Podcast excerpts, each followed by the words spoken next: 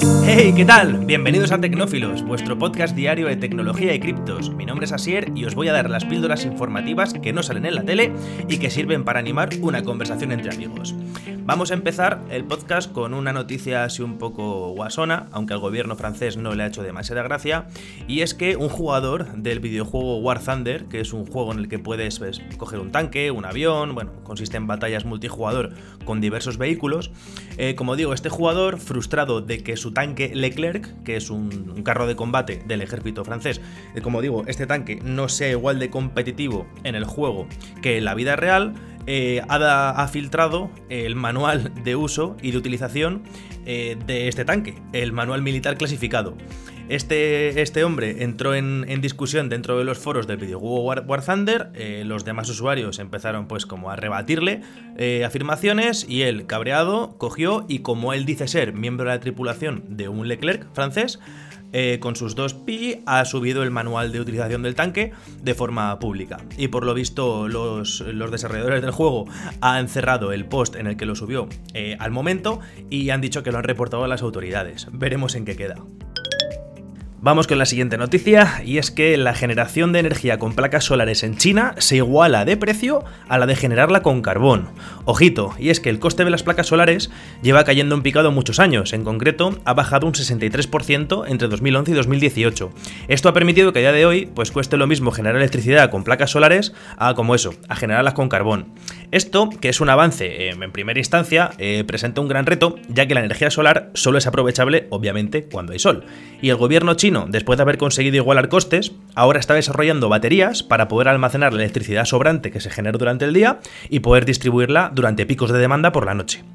Como dato, China lleva muchos años a la cabeza en cuanto a generar electricidad con el sol, superó a Estados Unidos en 2013 y a Alemania en 2015. Y actualmente está generando tres veces más electricidad, eh, ya, digo, por vía fotovoltaica, que la que tenían planeado generar en estas fechas en su plan de reducción de emisiones. Prácticamente es todo lo contrario a lo que nos dicen nuestros gobiernos, pero bueno, ellos lo declaran así. El padre de Google Earth era alemán y sus creadores demandaron a los Yankees, a Google, en California, por plagiarlo, y ahora Netflix lo ha convertido en una miniserie. En 2014, Google recibió una demanda que prácticamente no salió en ningún medio, y es que el estudio alemán que lo desarrolló denunció a Google por haberles plagiado el código fuente en el que los de California se basaron para desarrollar Google Earth. Esto, que en principio quedó olvidado, eh, ahora mismo ha llegado Netflix y como digo, la ha convertido en una miniserie de cuatro capítulos. Os cuento un poquito la historia. Nos tenemos que remontar al principios de los 90, cuando nací. En aquellos años, un estudio berlinés de arquitectura, que se llamaba Art Com, digamos Art Com, eh, desarrolló un proyecto que se llamaba Terravisión. Este proyecto consistía en reconstruir el planeta Tierra a través de imágenes de satélite, fotografías aéreas y datos arquitectónicos y geográficos. Y lo más interesante de esta propuesta, esto ya se había hecho, era que se podía ver en 3D y era interactiva. Este proyecto de ArtMascom eh, acaparó la atención de empresas del sector tecnológico alemán y de hecho eh, recibió financiación por parte del Instituto de Innovación Telecom, es, una, es el Instituto de Innovación alemán. ¿Vale? Este proyecto se lanzó en 1994, nada más y nada menos que 11 años antes de que naciese Google Earth. Pasaron los años, ArtPlusCom siguió desarrollando Terravisión hasta que en 2005 pues se llevaron una sorpresa y es que Google, convertida ya en una multinacional súper poderosa, no tan poderosa como es ahora, pero súper poderosa, lanzó una herramienta que se parecía mucho, y cuando digo mucho es mucho, mucho, a la, a la de los alemanes. En 2006, eh, bueno, los alemanes llamaron a Google, dijeron, oye, tenéis algo que se parece un montón a lo que hace 11 años que llevamos nosotros trabajando con ello. Pues eso, se reunieron con, Google eh, y Google se ofreció a pagarles una, compensación que para los alemanes les pareció pues migajas y se negaron.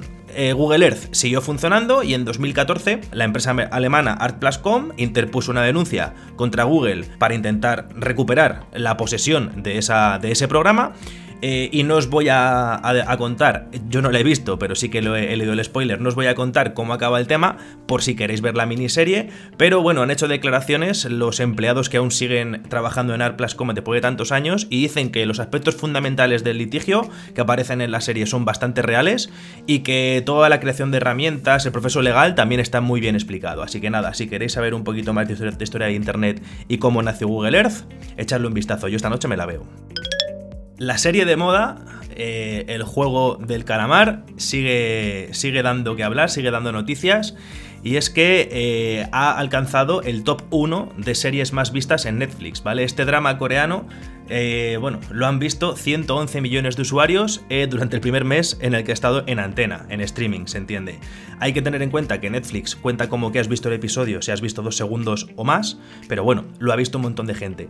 El vicepresidente de Netflix en Corea dice que el éxito de, esta serie eh, se les ha ido de las manos, o sea, literalmente ha dicho que está más allá de nuestros sueños más locos, y los actores del programa de esta serie vamos, se han disparado a fama internacional de golpe. El protagonista, que se llama Jung Ho Yeon, eh, ha ganado 14 millones de suscriptores en Instagram desde el 17 de septiembre. De locos. Posiblemente estés utilizando mal el microondas. Sí, sí, como lo escucháis. Y es que es muy probable que el lugar donde colocamos el plato con la comida no sea el mejor lugar para calentarlo. Y es que nos ha pasado a todos. Metes un sándwich, metes algo en el microondas, lo dejas dando vueltecitas, pues no sé, un minuto, dos minutos, tres minutos, y cuando lo sacas hay una parte que está hirviendo y otra parte que está fría. Pues bien, hace unos días se ha hecho viral un vídeo en TikTok donde explicaban esto mismo. Y es que, y haciendo un poco de investigación, resulta que la ciencia lo respalda. Un artículo de Well Plus Good, que es una científica de alimentos y gerente de desarrollo de productos de Panaceutics y Mackenzie Brainson Jackson, vamos, una científica más, hay que estudiar para eso, eh, ha explicado que la colocación asimétrica de nuestro plato es en la forma en la que tenemos que poner la comida en el microondas, ¿vale? La explicación que da ella es que cuando ciertas partes de la comida dentro de un microondas se empiezan a calentar, las más calientes se calientan más rápido. Por eso, la parte fría nunca se calienta. La solución que nos da es que tenemos que colocar la comida o el plato excéntrico, tenemos que colocarlo pegado al borde del plato giratorio del microondas. Dice que así se reparten mucho mejor las microondas del microondas y que se calentará la comida de una forma mucho, mucho más uniforme. Ya sabéis, aprendemos algo más. Las nuevas tarjetas gráficas de Intel no van a limitar la minería de criptomonedas. Bueno, como no sé si lo sabéis, pero están a la vuelta de la esquina la nueva gama de tarjetas gráficas de Intel. Su, denominación comercial es Arc Alchemist. Son tarjetas gráficas que van a, van a competir contra las tarjetas Nvidia y, AMD de estos dos fabricantes. Pues bien, eh, la gente, los usuarios, eh, pensando, eh, oye, si vais a sacar una gama nueva de tarjetas gráficas, vais a hacer algo para que los mineros de criptomonedas no las compren y los que las queremos para jugar las podamos comprar a un precio normal. Pues bien, los ejecutivos de Intel han confirmado que no van a tener ninguna limitación para la minería de criptomonedas, aunque han dicho que tampoco van a tener capacidades especiales para ello. Así que nada, según esto, yo creo que vamos a tener la misma escasez de estas tarjetas gráficas que de las Nvidia y las AMD. Ya sabéis que Nvidia eh, tomó la decisión y ha sacado tarjetas gráficas como la 3080 con la denominación LHR, que significa significa Low Hash Rate, que quiere decir que son tarjetas gráficas que están específicamente diseñadas para jugar, para gaming. No sirven para minar porque el hash rate, que es, digamos, eh, el trabajo que hace la gráfica para, para, minar la criptomoneda, es muy bajo. Si bien también es, real que ya se ha encontrado la forma de puentear esta, este, esta limitación que ha hecho Nvidia en las, en las gamas LHR. Pero bueno, una buena y mala noticia para todos en función de lo que queréis hacer con esa tarjeta gráfica. Presentan un dron suicida. Sí, sí, lo que oís. Existe un dron suicida, su nombre se llama Ninox 40 SUAS y lo fabrica una empresa israelí denominada Spear eh, han publicado un vídeo en Twitter en el que se ve el dron siendo utilizado, siendo lanzado desde un cilindro, una especie de lanzagranadas. ¿Vale? Es un soldado que se encuentra, está avanzando, se encuentra con un francotirador a lo lejos, él no tiene forma alguna de avanzar sin que lo maten, pues saca una especie de lanzagranadas, lanza el dron, el dron despega, eh, cuando está en el aire el, soldado ve lo que ve el dron, es capaz de guiarlo y de forma táctil le marca el objetivo al que tiene que ir y el dron a toda leche va hacia el objetivo y explota, eh, empotrándose contra el objetivo que le han marcado, en este caso el francotirador. Este dron, eh, muy romántico todo esto, este dron pesa tan solo 250 gramos y dicen que tiene una capacidad de vuelo de 40 minutos, cámara diurna, nocturna y posicionamiento automático. un poquito de miedo. A mí me recuerdo haber visto una serie en la cual, una serie, una película, en la cual un avión o algo así lanzaba como miles de microdrones pequeñitos que iban buscando cabezas de la gente y llevaban un detonador que según te tocaba la cabeza pues te mataban. Pues bueno, ya es real, ya existe, lo tienen en Israel. Pasamos a una noticia del mundo cripto y es que Estados Unidos ha adelantado a China en cuanto a la potencia de minado de Bitcoin. Como sabéis, eh, hace 3-4 semanas China dijo que prohibía todo tipo de minado de criptomonedas, operación, transferencia, etc, Pues Estados Unidos es ahora líder en la minería de Bitcoins. Según investigadores que se dedican a rastrear la actividad minera a nivel global, el hash rate, que es la potencia de minado del Bitcoin, ha crecido de un 16,9% a un 35,4% en Estados Unidos. Hay que tener en cuenta que los chinos tenían el 46% del hash rate mundial antes de la prohibición y del cierre de 26 operaciones de, minería en la provincia de Sichuan eh, escudadas en eh, altas emisiones de, de polución por el tema del carbón, porque en la provincia de Sichuan toda la energía eléctrica provenía del carbón. Esto a mí me parece una buena noticia, ya que que estuviese tan centralizado, casi el 50% de la capacidad de minado en un solo país, en China, no era bueno para la estabilidad del precio de Bitcoin, así que nada, que se haya movido un poco el hash rate de China a, a Canadá, a Irán, también se ha movido, y a Estados Unidos, es una buena noticia para todos los que somos hodlers.